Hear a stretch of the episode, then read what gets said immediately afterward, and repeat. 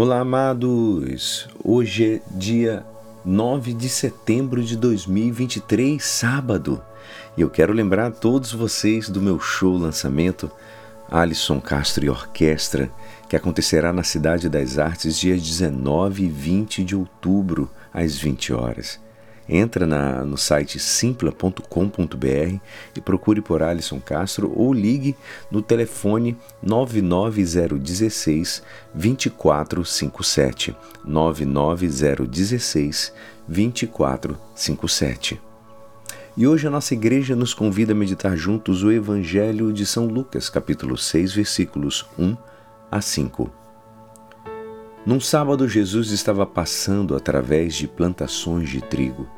Seus discípulos arrancavam e comiam as espigas, debulhando-as com as mãos. Então, alguns fariseus disseram: Por que fazeis o que não é permitido em dias de sábado? Jesus respondeu-lhes: Acaso vós não lestes o que Davi e seus companheiros fizeram quando estavam sentindo fome? Davi entrou na casa de Deus, pegou os pães oferecidos a Deus e os comeu e ainda por cima os deu aos seus companheiros. No entanto, só os sacerdotes podem comer destes pães. E Jesus acrescentou: O Filho do Homem é Senhor também do sábado. Esta é a palavra da salvação. Todos nós, amados, já conhecemos este evangelho, mas a palavra de Deus ela é sempre nova. A princípio, Parece estranho que Jesus valide a transgressão de uma regra. A regra do sábado, do sábado era sagrada para o judeu. O sábado era o dia do repouso e do descanso. Não se podia fazer nada. Parece que a moral vivida por Jesus e seus discípulos era uma moral relativista e muito subjetiva.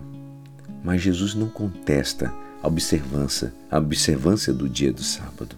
Ele contesta a idolatria do sábado, o que eles fizeram com esse preceito sagrado. É como se perdessem a natureza do porquê do sábado. Podemos fazer isso com as nossas regras do cristianismo porque nós temos o domingo, o dia do Senhor. Temos momentos especiais de celebração do cristianismo. Por isso, apegar-nos de tal modo às regras e nos esquecer da finalidade das regras, da meta ou do objetivo para os quais elas nos conduzem. É importante para todos nós, porque, do contrário, também nos tornaríamos idólatras nas nossas práticas cristãs. Vivemos hoje num contexto eclesial assim: o apego às normas litúrgicas, às leis morais, aos conceitos doutrinais, etc. Tudo isso tem o seu lugar e a sua importância, e tudo isso precisa ser valorizado. Mas Cristo não está, muitas vezes, sendo anunciado. Ele não está sendo pregado, porque muitas vezes nos atentamos a observâncias apenas, apenas das regras, dessas regras. A conversão que nos pede o Evangelho não é a transgressão de uma regra, mas é recuperar o verdadeiro sentido. Porque uma regra existe. Porque existe o preceito do, do cristão ir à missa no domingo. Não é para cumprir simplesmente uma regra dos mandamentos.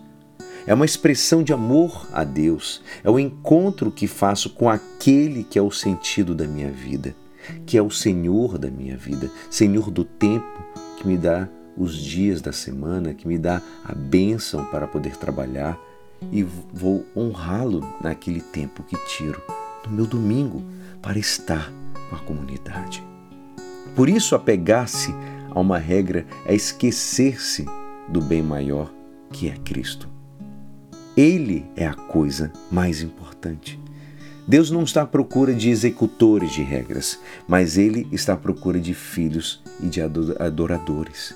Filhos que o amem de verdade e amem-se uns aos outros. O episódio que nós lemos no Evangelho nos faz recordar do sentido da nossa vida. Por que ser cristão? Por que viver os mandamentos? Por que seguir Jesus Cristo?